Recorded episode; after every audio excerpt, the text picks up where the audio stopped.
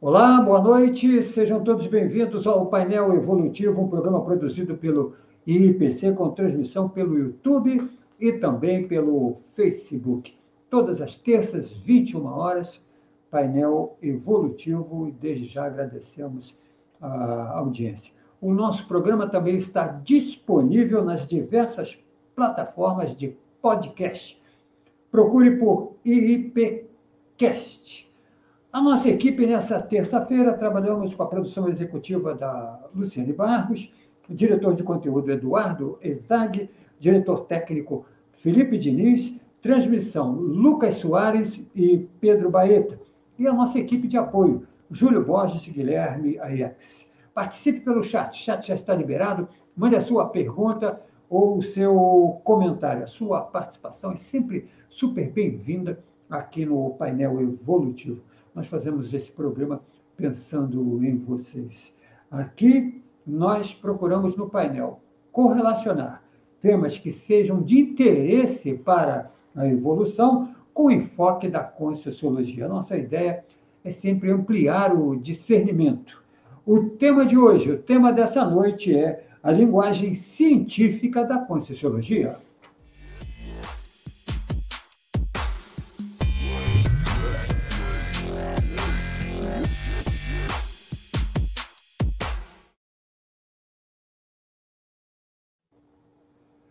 O homem se descobriu como ser único e capaz de raciocínio, ele sempre buscou observar a natureza e explicar os fenômenos ao seu redor. Porém, esta tarefa não é fácil e muitas vezes as explicações para fenômenos são calçadas no misticismo e na religião. Com os fenômenos parapsíquicos, não foi diferente. A Conscienciologia, através da fundamentação científica, traz uma linguagem própria, livre de crenças, que possibilita a expansão das ideias dentro do paradigma consciencial. O tema do painel evolutivo é a linguagem científica da Conscienciologia. Você já acompanha na nossa bancada virtual as presenças do professor Gabriel Araújo, doutorando em administração de empresas e professor universitário, voluntário da Conscienciologia desde 2009, docente desde 2010. Comigo essa noite, o professor Eduardo Ezag, professor e coordenador do técnico científico do IIPC, aqui no Rio de Janeiro. Cumprimentar os nossos convidados e vamos em seguir para a nossa a pauta. Professor Gabriel Araújo, tudo bem, professor? Boa noite, obrigado por atender o nosso convite. Boa noite, Luiz. Boa noite, Eduardo. Quem está nos assistindo.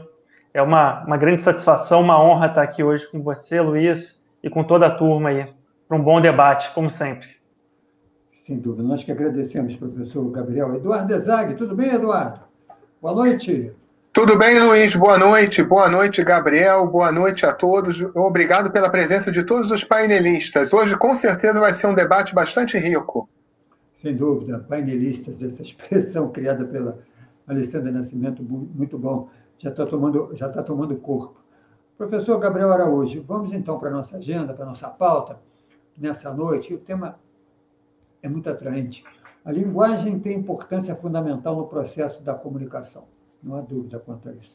Por que o uso, essa pergunta é preliminar, e vai abranger, inclusive, as pessoas que estão tomando conhecimento da Conscienciologia na noite de hoje ou recentemente. É, por que o uso da linguagem científica na Conscienciologia, professor Gabriel? Luiz, é, na verdade, a, a, linguagem científica ela é importante não só para a conscienciologia, tá? Mas para toda a ciência. Para qualquer tipo de ciência, uma linguagem técnica ela é fundamental. E por quê? Né? É, a ideia por trás disso é uma questão de, de mudança de acepção. Tá? Então, a ciência, como uma proposta de resolver problemas da melhor maneira possível, da maneira mais técnica possível, com métodos uh, baseados em teorias, tá? observações, é, critérios, né? Eu acho que é o principal, um dos principais é, argumentos aí a favor da ciência, a questão da, da, do, do, rigor científico, né? A ciência compete o ônus de provar, né? Por que, que ela explica determinado fenômeno de uma determinada maneira. Então, boa parte do trabalho científico é um trabalho de você buscar a clareza das coisas, dos entendimentos. E aí, para você, você ter uma clareza sobre determinado fenômeno ou sobre determinado fato que você está estudando, você precisa tirar os ruídos. Então, uma linguagem precisa, uma linguagem adequada, ela é necessária. E aí, para a gente entender um pouquinho como é que funciona isso, Luiz, é, remete, me remete ao, ao, conceito de paradigma. Então, é, boa parte dos campos científicos, ou do, do, dos campos de conhecimento científico, vem do que a gente chama de anomalia, né? O, o Thomas Kuhn, nesse livro aqui, ó, A Estrutura das Revoluções Científicas, que é um livro que eu recomendo para todo mundo interessado nesse assunto ler, ele comenta que é, um paradigma novo ele começa a surgir quando um paradigma antigo não consegue mais responder algumas perguntas. Né? Ou seja, chegam novos fenômenos, novos fatos científicos né, que estão sendo estudados sobre a ótica da ciência, e aí você começa a ter uma certa colisão, um choque paradigmático. E aí, o que, que acontece? A partir do momento que você está estudando algo novo, você vai precisar desenvolver uma nova linguagem, porque você vai precisar ter uma nova acepção daquele, um novo entendimento sobre aquele fenômeno. Então, o trabalho científico, não só a conscienciologia, mas qualquer trabalho científico, é só a gente olhar, por exemplo, a medicina, é só a gente olhar, por exemplo, a engenharia, a química e, naturalmente, a conscienciologia, todas essas ciências, a biologia, por exemplo, ela tem as suas palavras técnicas, né? Ela tem o que nós chamamos de neologismo, ou seja, era uma palavra nova logicamente que foi nova quando ela foi inserida, né? É, que traduz algo novo, que traduz uma ideia nova, um conceito novo. E, logicamente, esse conceito com um objetivo que de esclarecer, tá? Então, é muito comum a gente, no desenvolvimento científico, encontrarmos neologismos, né? Eu vou trazer um exemplo é, é, que está em, em moda, né, ultimamente, que é COVID, né? Covid significa Coronavirus Disease, ou seja, é a doença do coronavírus. Né? Então, Covid-19 é um neologismo, ou seja, é um termo que foi cunhado, é bem novo, né? Covid-19 nasceu em 2019, penso eu, 2020, se referindo a uma doença que surgiu em 2019, que representa algo muito específico. Então, por exemplo, não vale a pena eu chamar de virose, por exemplo, a Covid, porque ela, ela tem um comportamento atípico frente às outras viroses. Então, a importância do neologismo serve exatamente para a gente saber do que a gente está falando, com precisão técnica. Porque se a gente não quisesse precisão técnica, não precisava de neologismo, e nem de ciência.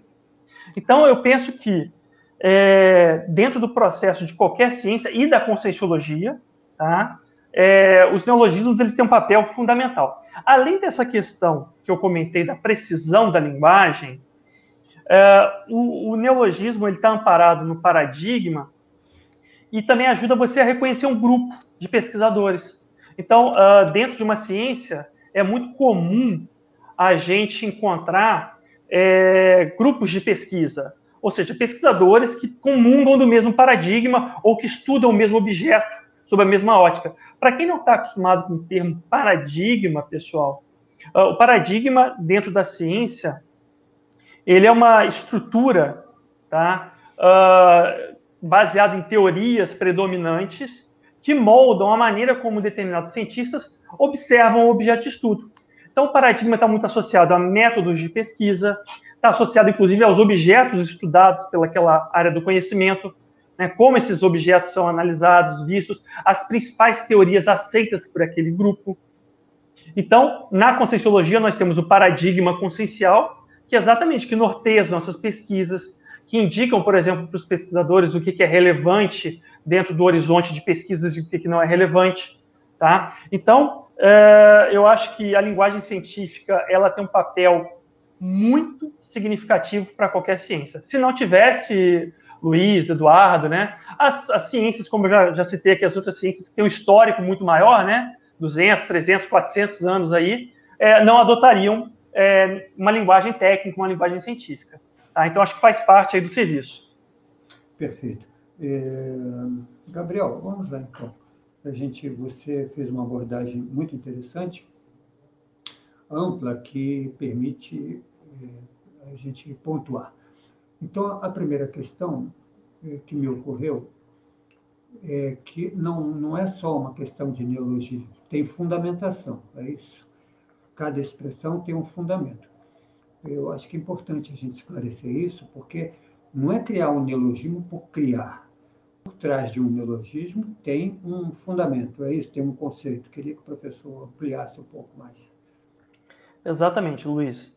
O que, que acontece? É, quando você está enxergando um fenômeno ou um objeto de estudo sobre uma outra ótica, é muito salutar você conseguir é, delimitar isso. Tá? E o neologismo ele te ajuda a criar essa, essa delimitação. Então, assim, é como se você tivesse é, explicitamente rompendo com toda a explicação sobre aquele fenômeno que outras pessoas ou outras linhas do conhecimento já abordaram. Então, eu penso assim, que quando você cria uma nova expressão, na verdade você não está dando um nome, o mesmo nome, um nome novo para algo. Na verdade, você está dando um significado novo para algo. E aí você vai muito além. Então é por isso até que, assim, dentro do, do próprio processo, tanto científico, e aí se a gente for parar para pensar com relação aos objetos que a conscienciologia estuda, é, do ponto de vista evolutivo, é interessante você adotar uma linguagem técnica, tá? Até para você é, evitar exatamente cair talvez em um tipo de de problema, que é o quê? É você começar a confundir paradigmas. Tá? Ou seja, é, eu poderia até usar essa pergunta sua para explicar a seguinte situação. Você comentou de questões religiosas ali na introdução, né? Imagina o seguinte: uh, só, só o cristianismo tem dois mil e poucos anos. Fora N outras religiões e processos que nós já vivenciamos enquanto humanidade tá, no planeta. Então é muito mais fácil a gente tentar, do ponto de vista de parasinapses, né? ou seja, se a gente vier considerando nós enquanto consciências, não só como consim, não só eu hoje como Gabriel, nessa vida intrafísica, se eu for considerar todas as minhas vivências passadas, mas mesmo nessa vida intrafísica hoje, a nossa cultura ocidental, ela é muito influenciada, inclusive, pelo próprio cristianismo, né? especificamente catolicismo e, e as suas derivações. Então, é muito interessante, se a gente for parar para pensar sobre uma ótica é, de várias existências, a gente adotar um neologismo hoje nessa vida. Por quê? Porque a gente tem muito mais experiência com linguagens anteriores, com uma forma de ver o mundo baseada na religião a partir da religião. E dentro da própria história da humanidade, a revolução científica é muito recente. Você pega ali a prensa de Gutenberg, século XVI, XV, XVI, por ali. O que, que acontece? Quando você consegue começar a desenvolver a ciência, quando você consegue é, é, compartilhar o conhecimento fora da igreja, porque se você parar para pensar até a prensa de Gutenberg, quem, quem conseguia copiar livro eram os copistas da igreja, né? Ou seja, só passava livro que tivesse alinhado com o paradigma religioso que a, que a, que a Igreja Católica determinava. A partir do momento que a prensa de Gutenberg vem, você tem a Revolução Científica, nada é por acaso, né? A cronologia, o conhecimento começa, o próprio protestantismo nasce daí, né? Ou seja, o conhecimento começa a ser, a ser levado às pessoas. Então, é, eu penso que adotar um, um neologismo, Luiz, é, é uma condição assim fundamental dentro do processo da evolução consciencial. Perfeito. Eduardo, já vou passar para você, só para encaminhar só mais uma pergunta aqui, que me ocorreu. O professor fala em novo, em paradigma, em novo, e me ocorreu a palavra envelhecido, aquilo que já está desgastado, e a gente está falando de outras áreas do conhecimento. Por exemplo, professor, se usa no Espiritismo e outras linhas a palavra espírito. E aí eu pergunto o que é espírito? Espírito de Natal, espírito de, de porco, espírito de fraternidade, espírito a, de, você pode falar de espírito de, de, de todo jeito. E quando você traz o, a, isso que eu vou formular a pergunta, é, consciência e espírito, há uma diferença em consciência para espírito, porque existe toda uma fundamentação por trás da palavra consciência que vem do grego. Queria que o professor aprofundasse essa questão nessa comparação. Luiz, é, isso é bem interessante, porque os, os neologismos, especificamente da conscienciologia, eles tentam trazer um significado maior sobre a palavra. É, é, importante frisar que não existe uma linguagem perfeita e não existe palavras perfeitas. Tudo tem limitação. Tá? Então é importante a gente falar isso, né? Ou seja, a gente está sempre buscando o melhor, mas não quer dizer que necessariamente a gente vai conseguir atingir o melhor ou o ideal. Mas quando a gente fala em consciência, dá muito mais uma ideia do que nós somos de fato. Né? É, quando a gente pensa em, em, em, consciência, e ainda mais se você entra num, num processo de autoconscientização multidimensional, fica muito mais claro para a gente, pelo menos na minha concepção, tá? É, o, o conceito, o construto que você quer explicar, que é a sua individualidade, que é a sua personalidade, que é aquela que é o, que é o sujeito, né? é o sujeito pensante, é aquela pessoa que age. E quando você fala em espírito, dá uma ideia, inclusive dá uma ideia até de disrupção, né? O espírito está lá e eu vivo tocar. Quando na verdade a consciência ela está no estado intrafísico ou ela está no estado extrafísico. Ou seja, mas é a mesma consciência. Então, quando você pega, quando você pega o conceito consciência né, de ter ciência, de saber, de, de, de, ter cognição, de conseguir ter cognição. Inclusive, é, se você considerar a premissa do paradigma consciencial da, da holossomática, ou seja, do conjunto de veículos de manifestação da consciência, você vai saber que, e por meio da projeção consciente, que é o fenômeno que o IPC mais pesquisa, você vai saber que você consegue ter consciência fora do seu corpo físico. Né? E aí, é, esse conceito espírito, Luiz, ele acaba ficando é, limitado. Tá? Eu, penso, eu penso ele como, como uma, uma acepção limitada. Dá muito essa ideia de quem está no extrafísico, quem está no intrafísico. E uma consim projetada? Ela é o quê? Ela é um espírito é, vivo? Enfim, é mais assim, é, é, por isso que eu penso que consciência é, uma, é um termo que indica muito bem uh, o que nós chamamos de ego, self também, ou seja, a, a, sua, a sua subjetividade máxima, sua personalidade, algumas pessoas podem chamar de essência, enfim.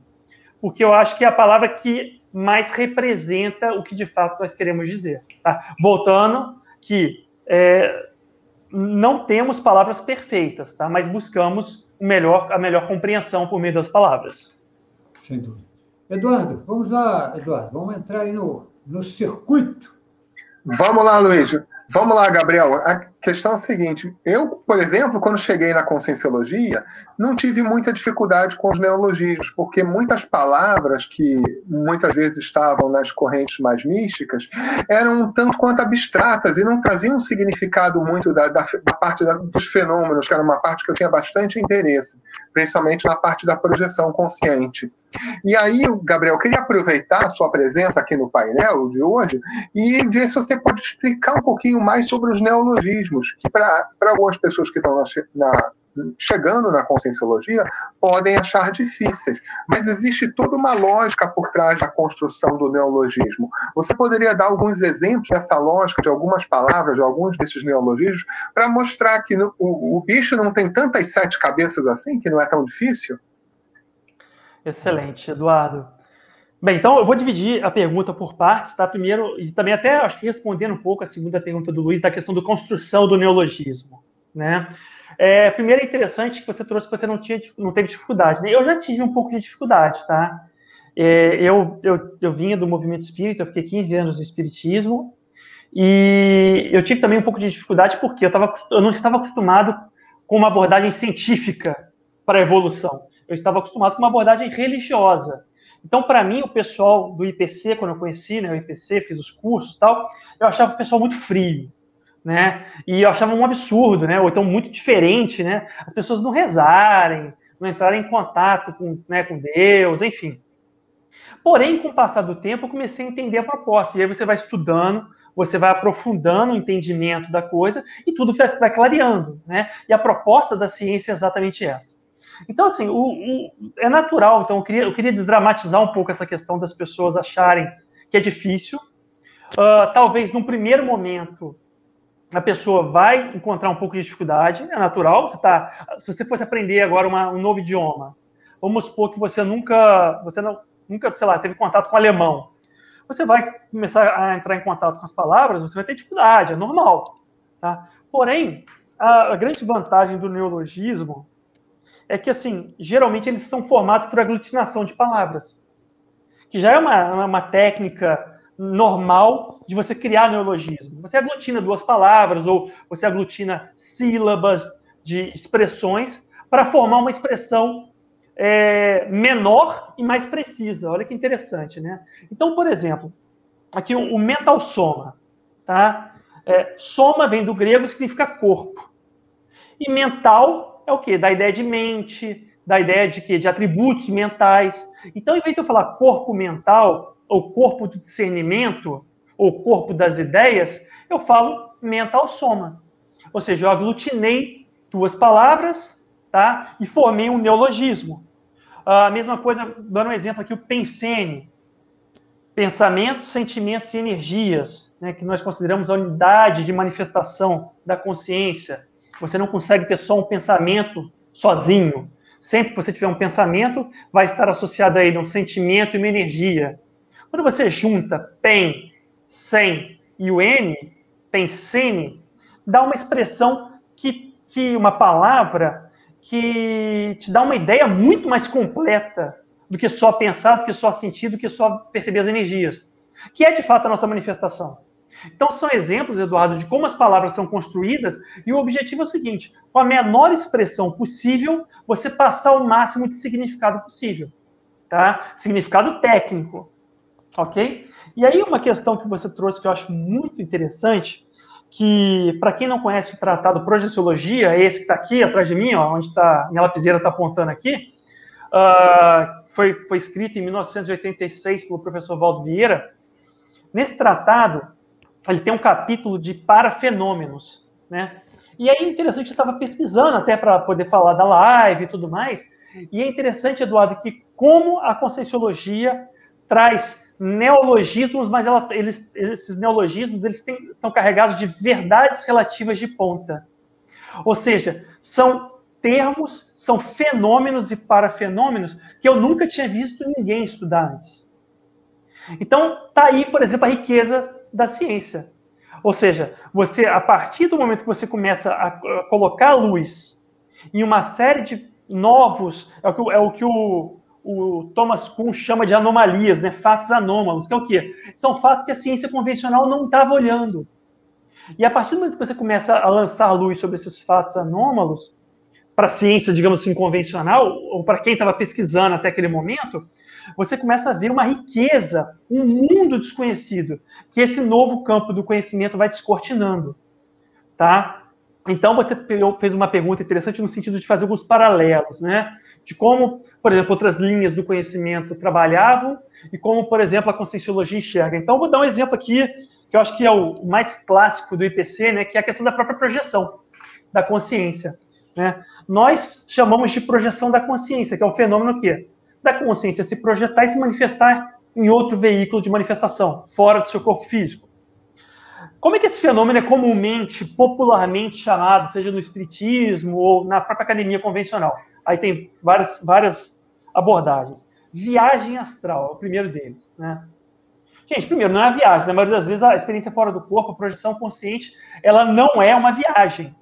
Tá? Você, você vai até, às vezes, a sua cozinha, você às vezes se manifesta numa dimensão extrafísica, Às vezes você se manifesta numa dimensão intrafísica, só que extrafisicamente, tá? Mas não é uma viagem, muito menos para os astros, né? Viagem astral, né? ou numa dimensão dos astros.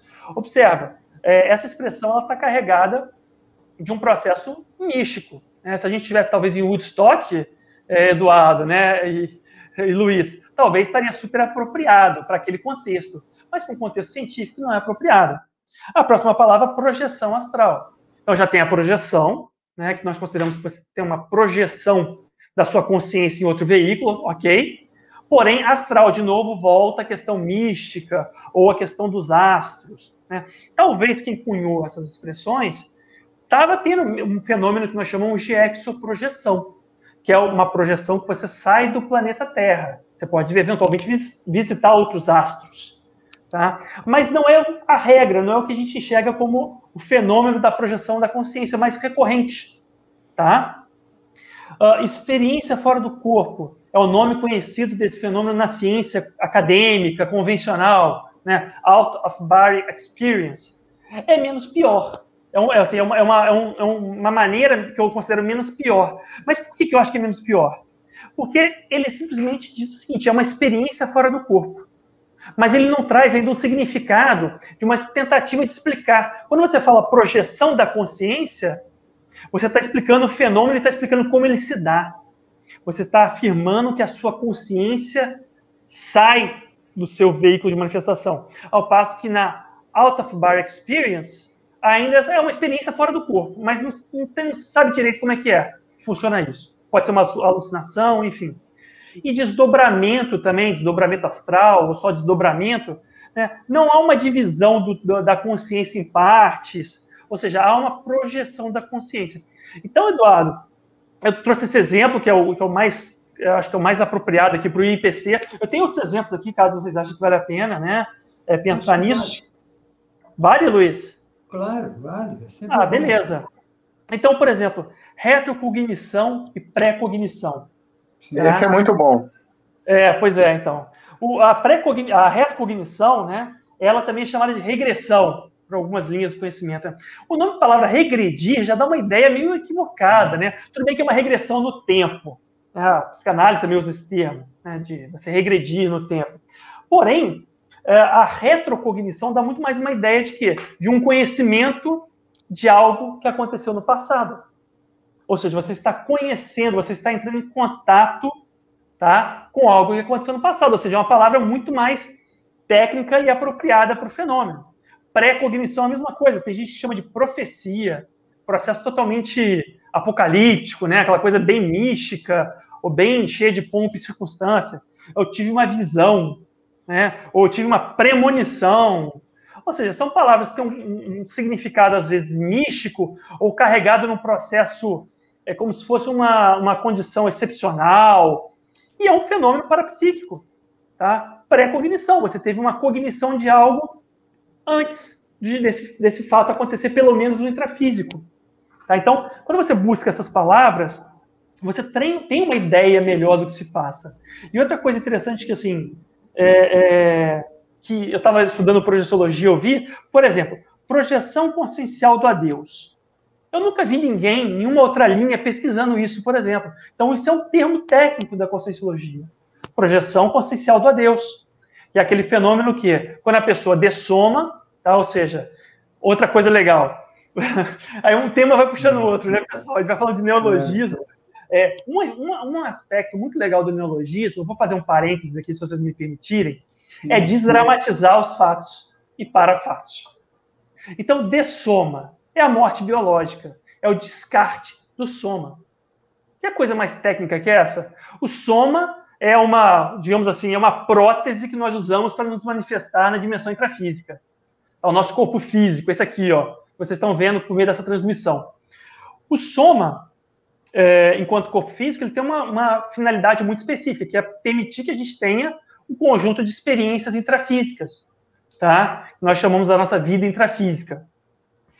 O uh, que, que acontece? Quando nós morremos, né, biologicamente falando, quando acontece a morte biológica, nós apenas descartamos o soma. Se nós considerarmos a multidimensionalidade a multisserialidade, a serialidade ou a multiexistencialidade, o conjunto de várias vidas intrafísicas, e, e, ou seja, esses processos de você vir para o intrafísico, vive uma vida intrafísica, vai para o seu período entre vidas ou período intermissivo.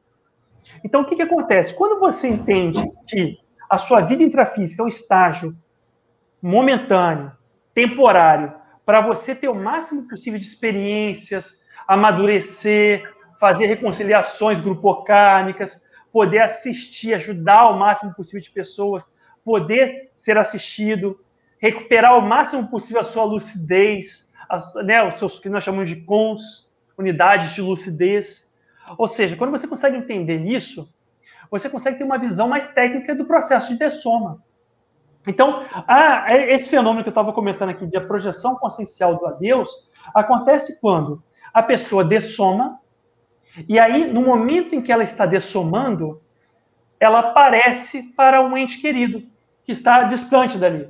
Então, tem casos, por exemplo, de um irmão que dessomou na China e o outro irmão na Europa viu o irmão sorrindo e se despedindo, como se fosse dando tchau. E depois, esse irmão ficou sabendo que o, esse irmão que estava vivo ainda, ficou sabendo que naquele exato momento que ele viu o irmão dele dando tchau, o irmão dele dessomou na, na China. Né? Então, ou seja, esse tipo de fenômeno eu não vi outras, outras linhas de conhecimento estudar. Uh, a parapirogenia projetiva, é um nome até, né? Ou seja, que é o quê? É a, é a consciência extrafísica ou a consciência intrafísica projetada. Consciência extrafísica é aquela consciência que não tem soma, tá? Que o Luiz falou aqui popularmente chama, é chamado de espírito, né? Tem gente que chama de alma, fantasma, Deixa eu ver, tem mais algum nome aí? É, ente desencarnado. É. Né? Desencarnado, e, né? É isso, desencarnado, entidade, e por assim vai, né? Então, é, ou então a consciência, somos nós, consciências intrafísicas, tá? que nós temos um corpo físico, soma, uh, é quando nós, projetados ou as consciências, conseguem produzir fogo no intrafísico por meio das suas energias. É um fenômeno raríssimo, né? Se isso fosse comum, o planeta Terra, eu acho que já tinha pego fogo, como um todo, mas é um fenômeno que ele existe e é estudado. Tá? Então, ou seja, é uma condição muito rara, mas existe um neologismo, existe um. Só, só da gente ter um nome para ele, né, para entender o que se passa, já, já, já, já entra no escopo do paradigma de pesquisa e tudo mais. E, por exemplo, um outro fenômeno é a falsa chegada que é aquela consciência projetada, que ela é como se ela talvez fosse ao local que ela vai, que ela tem a intenção de ir, seja dali alguns instantes, no dia seguinte e tudo mais. E as pessoas que estão naquele ambiente, em que a pessoa ela ela está dormindo, por exemplo, longe dali, sei lá, quilômetros dali, uh, ela vai lá projetada, por exemplo, e as pessoas que estão no ambiente sentem, percebem a repercussão dessa pessoa, como se ela estivesse chegando. Mas, na verdade, ela não está intrafisicamente chegando, ela vai chegar momentos depois. Por isso que chama falsa chegada. É uma chegada que antevê né, a, a chegada da pessoa. Então, são exemplos de neologismos, esses últimos agora, que não são estudados por outras linhas, tá? Mas que a conscienciologia estuda. E aí você tem que ter termos técnicos uh, uma linguagem científica para você conseguir entender, até ter bases teóricas, pra, porque o fenômeno, gente, ele nunca é uma coisa simples, né? Quando a gente trata de, de consciência, e a conscienciologia é, é um neologismo, né? Estudo da consciência, né? Uh, quando você estuda a consciência, que é algo extremamente complexo, fica difícil você buscar soluções simplórias. Fica difícil você é, tentar explicar coisas muito complexas com teorias muito simples. Então a gente precisa muito de termos técnicos, uh, de uma linguagem elaborada, científica, para conseguir abordar corretamente. Quem não faz isso está fazendo uma ciência superficial e nem sei se está fazendo uma ciência. Tá? E é por isso, talvez, até, que as pessoas se sentem um pouco incomodadas quando chegam, porque não estão acostumadas com o rigor científico ou com a maneira que a Conscienciologia enxerga determinados fenômenos, determinados objetos de estudo. Mas está tudo certo, gente. A pessoa, quando vai estudar química, por exemplo, medicina, ela também não chega sabendo todos os termos, né, os jargões. O rapaz, pega um rapaz lá no primeiro ano de medicina, ele provavelmente não deve conhecer nem 5% dos termos técnicos da medicina. Quando ele se forma na faculdade, aí sim, ele vai estar com aquele linguajar adequada. E vocês já repararam que, por exemplo, os médicos, entre eles, eles conversam muito em neologismos, né, em termos técnicos, científicos. Quando ele vai falar com um leigo, ele já tá, dá uma traduzida naquilo ali, né? E assim é a vida, né? Sem dúvida. O, o Gabriel e Eduardo, o Luiz Felipe Diniz da Silva, ele, aqui no chat, ele diz, comunicação é contexto. Para o receptor entender, é preciso saber o significado da palavra do antes, senão pede-se a comunicação como aí ele apresenta a questão como saber a melhor forma e momento de utilizar um neologismo. É o Luiz Felipe Diniz. Olha, essa pergunta é muito boa. Porque isso até, gente, para quem não sabe, é um tema um pouco polêmico na conscienciologia, tá? Uhum. Porque é o seguinte, é, ao mesmo tempo que se você só usar termos muito técnicos, você faz uma certa acepção de pessoas. Né? Ou seja, você faz uma, uma classificação dos que vão conseguir entender a sua comunicação, dos que não vão conseguir entender a sua comunicação. Tá? Então, é natural que você queira, por exemplo, nós estamos aqui numa live pública. Então, ah, nós, eu pelo menos, mas eu entendo que vocês também estão tendo um cuidado de tentar explicar todos os termos que nós estamos comentando aqui. Porque esse canal e o propósito dessa comunicação é a gente mostrar o trabalho da, da Conscienciologia. Né? E explicar um pouco, né? desbravar um pouco o que, que são esses neologismos, por que, que a gente usa uma linguagem técnica, né? explicar para as pessoas, para as pessoas compreenderem. Então, é natural que você queira, você tente flexibilizar um pouco, você tente traduzir isso aí, tá? Uh, porém, porém, é, é importante frisar que também, por um outro lado, se você flexibiliza muito ou flexibiliza em todos os canais, uh, você pode também perder até é, o interesse de pesquisadores que estão mais querendo uma coisa um pouco mais séria. Porque ele fala assim, ué, peraí, eu escutei esse termo ali na, na, no, naquele grupo místico lá que eu frequento, eu escutei aquele termo lá numa religião tal que eu frequento. Então, esse negócio de conscienciologia é igual aos outros. Só muda ali a, a roupinha, né? só muda a cara. Né? E aí, você tem esse risco de você ser, você ser confundido com uma pseudociência ou com mais do mesmo. Tá? Então, é, isso é um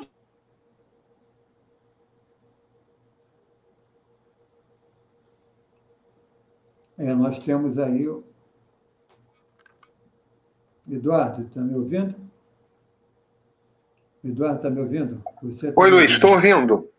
Pois é, eu acho que o Gabriel deu uma travada no, no contato dele e vamos tentar restabelecer o, é, o contato, a melhor conexão. Gabriel, se estiver ok, é só é, você avisar.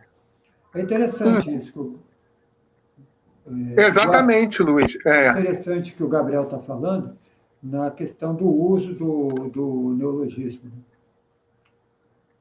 Porque muitas vezes, às vezes, muitas vezes as pessoas que estão às vezes chegando na conscienciologia, elas por ainda não conhecerem a ciência talvez ainda não, tarem, não terem feito cursos, elas têm um pouco mesmo desse repúdio das palavras novas, acham difíceis. Mas, naturalmente, à medida que a pessoa vai estudando e vai se interessando e começa também a fazer um pouco da viragem, da mudança do paradigma pessoal, ela consegue compreender e entender melhor a utilidade dos neologismos. É claro que existem algumas discussões técnicas, principalmente lá feitas no Tertuliário, lá em Foz do Iguaçu, que utilizam uma linguagem mais técnica, bastante mais técnica, mas lá é um local específico para debates de verbetes, por exemplo, que são as últimas informações de ponta da ciência. E para tal, utiliza-se as linguagens bastante técnicas aos moldes de quando você faz lá uma defesa de mestrado ou de doutorado, que você utiliza lá os termos técnicos, seja de qual linha do conhecimento que você esteja debatendo. O importante é a gente trazer a comunicação de uma forma bastante clara, não é, Luiz? É, sem dúvida. E, e tem um, um aspecto, Gabriel voltou. Oi, Gabriel, retomamos Olá, aí. Olá, pessoal. Você Olá, Gabriel. Opa, gente, desculpa, deu um pico de luz aqui. Na verdade, faltou luz aqui em casa e voltou, tá? É, gente, eu estava estudando para essa apresentação aqui, para esse nosso bate-papo, e tem o um uhum. dicionário de argumentos da conscienciologia, um verbete chamado abstrusologia. É um nome até é, difícil da gente entender no início, né? mas basicamente é o estudo daquelas coisas que estão ultrapassadas, das coisas que estão é, que podem ser consideradas mais obscuras, né? E aí o professor Valdo ele coloca aqui a seguinte consideração que eu achei muito interessante. Toda ciência, quando ele diz toda, ele está generalizando, não só a conscienciologia, tá? Toda ciência tem alguns de seus conceitos refugados, como sendo antipáticos para leigos ou profissionais de outras linhas de pesquisa. Então, assim, é, é natural que no desenvolvimento da, da, de qualquer área do conhecimento, você vai ter termos que são, são estranhos para pessoas de outras linhas do conhecimento. Hum. E está tudo certo. Né? É, é, a conscienciologia, em especial, eu acho que não é uma ciência que precisa se preocupar em se provar muito para os outros. Por quê? Porque ela é uma ciência teática. É uma ciência muito baseada na autopesquisa e no princípio da descrença, que fomenta o quê? A gente não acreditar no que os outros estão falando, mas ter as nossas próprias experiências pessoais. Então, até certo ponto, você provar para o outro algo fica secundário. O ideal é a pessoa ela não acreditar, ou pelo menos acreditar com certo nível de ceticismo, de criticidade. Olha, eu vou querer experimentar isso para ver se isso faz sentido. Então, assim, é, dentro de uma, uma perspectiva que você quer divulgar, divulgar as pesquisas, que eu acho que é fundamental, eu acho que a melhor maneira é você ter canais específicos para isso. Então, assim, você tem na Conscienciologia hoje mais do que 15 revistas científicas. Tá? Então, nessas revistas, você vai usar termos técnicos. Por quê? Porque você está comunicando para um público técnico. Sim. Ali, as verdades relativas de ponta, as verpons da conscienciologia, digamos assim, estão no seu máximo. Tá? Agora, numa live aberta ao público, num, num, ambiente de interação com o público, a gente, primeiro, não vai nem conseguir aprofundar, talvez, muitos temas. Tá? Tanto é que, por exemplo, a gente explicou aqui a projeção da consciência, porém, a gente não entrou em detalhes do fenômeno. Por quê? Porque não dá, a gente tem é, fóruns específicos para isso, são os nossos cursos, né? Uh, tem livros para isso, artigos para isso. Então, eu acho que a melhor maneira da gente conseguir fazer esse balanço entre conseguir comunicar para o público leigo ou para o público que está querendo conhecer um pouco mais, até para entender o que a gente estuda e como a gente estuda, é, eu acho que a gente tem que ter canais específicos para isso, manter esse, esse, diálogo sempre muito aberto, tá? Que eu acho que é um, um, pouco do que a gente faz nesse programa, né, Luiz? É um canal uhum. aberto, as pessoas participam, a gente está sempre chamando pessoas diferentes, novas, para conversar, para entender outros pontos de vista, uh, mas sempre, é, mesmo numa linguagem popular, acessível, a gente trazendo também os conceitos é, técnicos. Por quê? Para a gente não confundir as pessoas. Para as pessoas entenderem que, mesmo a gente falando um linguajar popular, nós não somos aquilo que ele estava acostumado, talvez, no passado. Seja em outra vida, ou nessa vida mesmo, mas em outra área, outro lugar, sei lá, num processo religioso, místico, que quer que seja, ou na academia convencional também, talvez no outro extremo aí.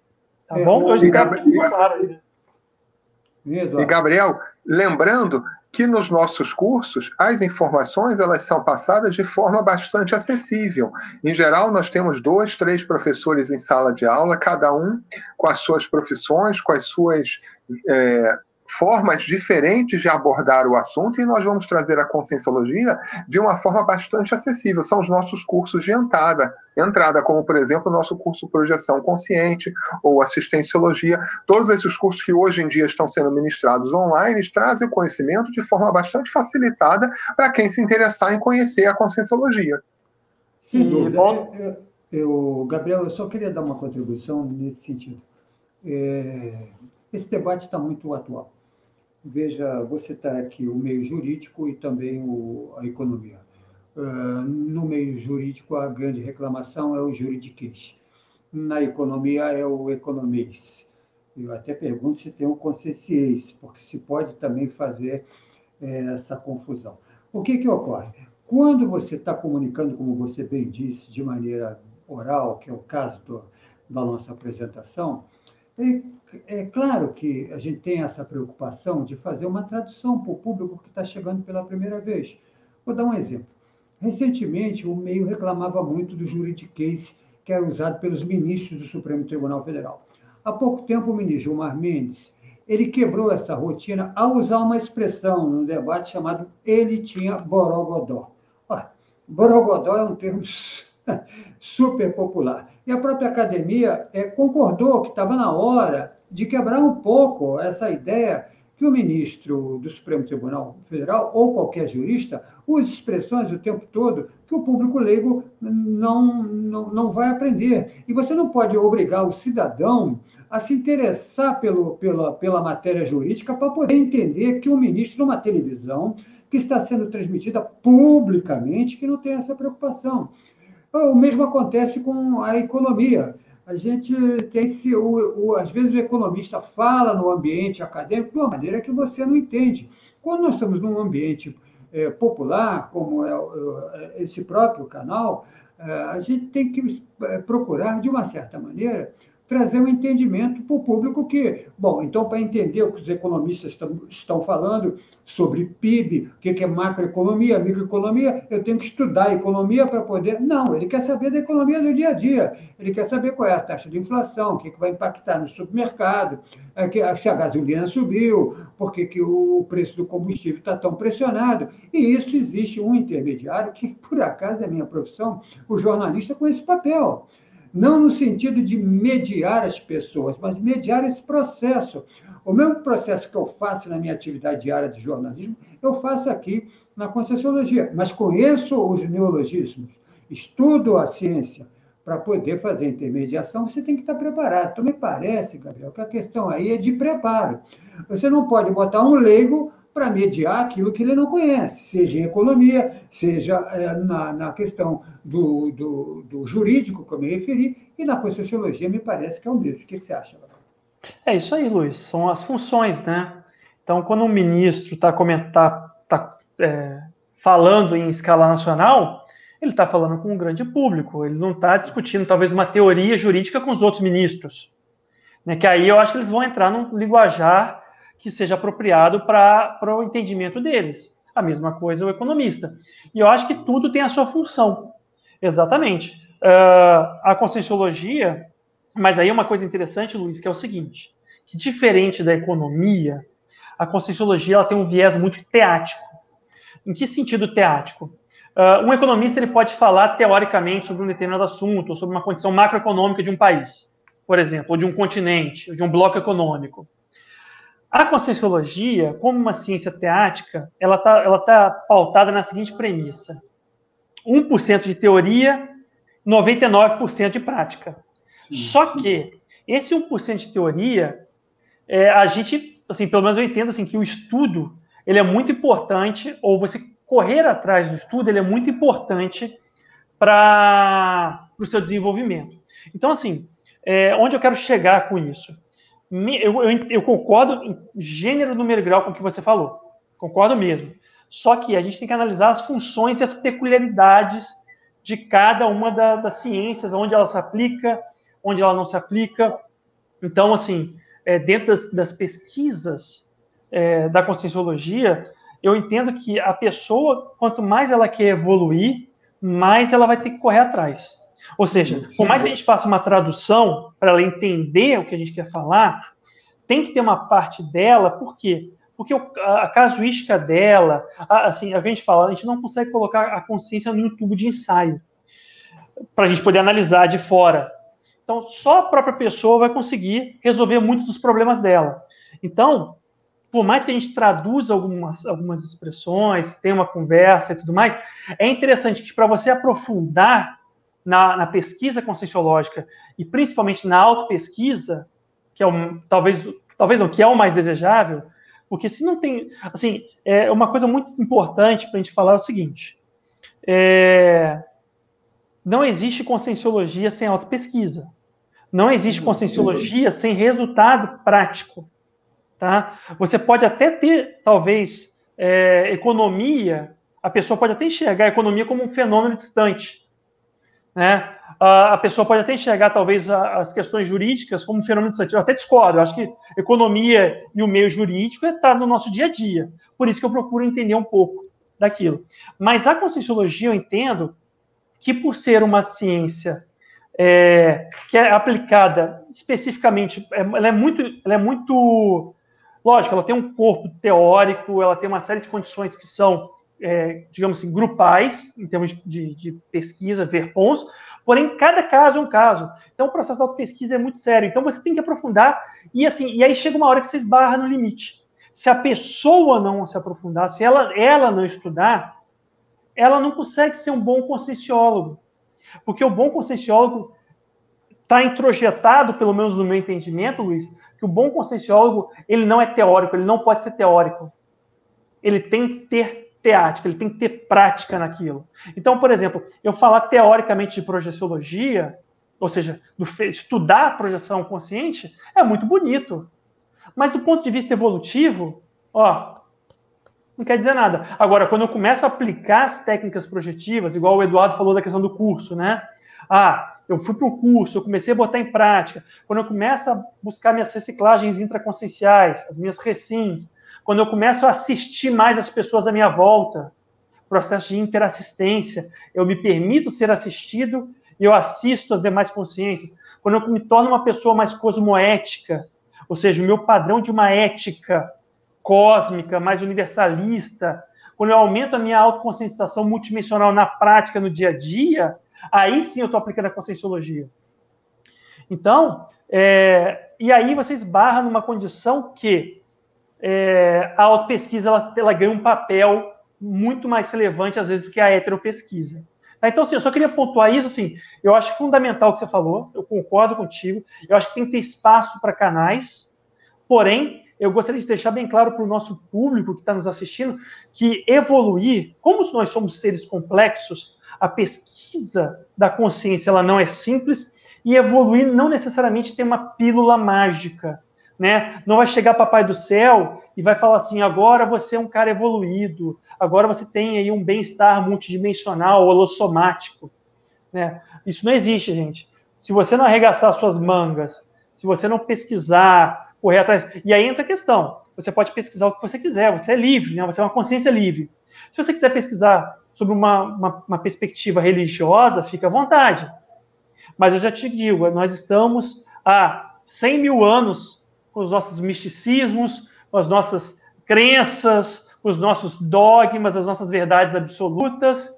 E aí, quando você tem a oportunidade de entrar num, num holopensene, holos do grego, que significa conjunto, e pensene, eu já expliquei aqui, né, de pensamento, sentimentos e energias, técnico, científico, que leva a evolução é, com rigor, né, com, a, com, com o ônus da prova, né, que a ciência faz isso, então, assim, eu acho que é um baita negócio evolutivo. E, Luiz, uma coisa é o seguinte: conscienciologia ainda, infelizmente, não é para todos. Tá? Nós temos aí o fenômeno do curso intermissivo, que é um, é um curso em que as pessoas se preparam para vir para a dimensão intrafísica, que eu imagino que esses neologismos e que essas expressões técnicas sejam largamente utilizados nesses cursos. E uh, eu acho que qualquer ciência não é para todos, na verdade, né? Eu acho que eu me equivoquei na verdade, não é só conscienciologia, né? Qualquer ciência ainda, infelizmente, essa visão científica, uh, ela ainda é muito nova na humanidade. E quando você considera ainda o paradigma consciencial, que leva em, em conta aspectos multidimensionais, leva em conta o processo de autoevolução, cosmoética, isso estreita um pouco mais ainda. Tá? Enfim, é isso.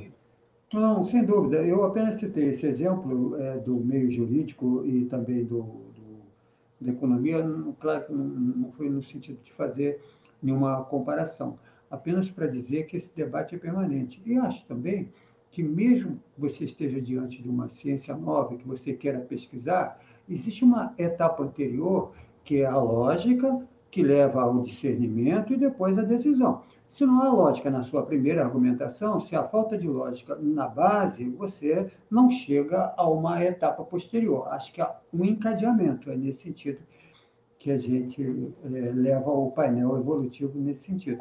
Se alguém que está ouvindo, se tem lógica no argumento, você avança. Se não há lógica no argumento, você para na primeira etapa, independente se mais à frente você ou não. Agora, ô Luiz, olha que é loucura. olha que loucura, Luiz. Tem gente que considera a Bíblia, um livro escrito há dois mil anos atrás, como sendo seu modelo evolutivo.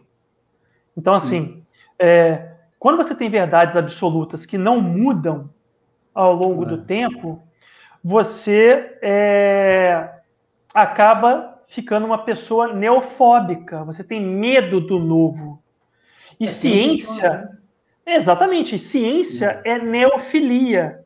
É o apreço pelo novo. Né? Olha o que a ciência fez pela humanidade em 400 anos. Olha o que os nossos dogmas fizeram para a humanidade em, sei lá, 90 mil anos. Entende? Eu tô, não estou considerando só o cristianismo, estou considerando tudo que a gente tinha de antes. Geral. De maneira geral, exatamente. Perfeito. Eduardo, a gente está quase concluindo o painel. Quatro minutos apenas, mas queria que você fizesse mais algumas intervenções, Eduardo. Vamos lá, Gabriel. Vou aproveitar introduzir uma questão de uma painelista aqui. Andréa Teixeira, ela fala o seguinte: boa noite. Eu fiz o curso Bases para a Evolução. Sou iniciante na Conscienciologia. Vocês têm alguma indicação para o percurso de estudo na Conscienciologia? É uma boa pergunta. É, e muitas pessoas, eu acho que você tem essa mesma dúvida, André. Muito legal você ter trazido. Bem, é, a Conscienciologia, ela hoje ela é pesquisada por diversas instituições que nós chamamos de instituições conscienciocêntricas, ou seja, que colocam a pesquisa da consciência no seu centro, como seu foco, o seu principal objeto de estudo. O IPC, a gente recomenda, depois do Bases para Evolução, você procurar um curso chamado Projeção Consciente. Aprenda a sair do corpo com lucidez. Por quê? Porque sem autoconscientização multidimensional, que é o foco desse curso, fica muito difícil você progredir com as pesquisas conscienciológicas. Ah, porque o parapsiquismo e os fenômenos correlatos, é, eles são o cerne, a base das pesquisas conscienciológicas. A descoincidência dos veículos de manifestação da consciência permeiam toda a parafenomenologia e todas as pesquisas conscienciológicas. Então, André, a minha sugestão é você procurar fazer esse curso, tá? O, o Projeção Consciente, Uh, tem também o Experiência Fora do Corpo, que vai ser lançado em maio, que é um curso que ele. ele o, o Projeção Consciente é um curso síncrono, e o Experiência Fora do Corpo é um curso síncrono e assíncrono, então ele tem um pouco mais de flexibilidade de horário. Uh, e fora isso, tem muito material bom no canal do IPC, tem muito material bom no canal da, da Tertúlia, né, do Tertuliarium, é um bom canal para você pesquisar as coisas. Então, assim, tem muito material hoje gratuito, livros, né, editares, uh, editares, o pessoal pode botar o link aí. Tem um site também chamado ICGE, que é o Instituto Cognopolitano uh, de Estatística, que também tem muitas indicações, links legais, planilhas de pesquisa.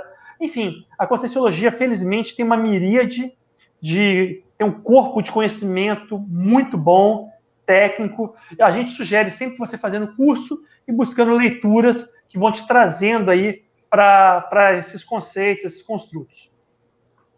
E para a prática, né? principalmente para a prática. Sem dúvida, muito legal. Aliás, a gente precisava tratar aqui também no painel sobre especificamente sobre o tertuliário, né? que era uma das questões que, estaria hoje na pauta, mas não, não há problema. É, provavelmente vai entrar na nossa agenda mais à frente. Gabriel Araújo, é, obrigado pela participação. Claro que o tema é muito rico e desde já fica o convite para uma próxima é, oportunidade. Obrigado, boa noite e até, até uma outra edição. Gabriel, obrigado. Luiz, eu que agradeço. Agradeço também ao Eduardo a oportunidade. Agradeço as pessoas que nos assistiram, que conscientes e consciexes, né? E que enviaram perguntas, participaram aí. E foi uma oportunidade maravilhosa. Eu sempre gosto de estar contigo aqui, Luiz, com o Eduardo também. Espero poder voltar em outras oportunidades.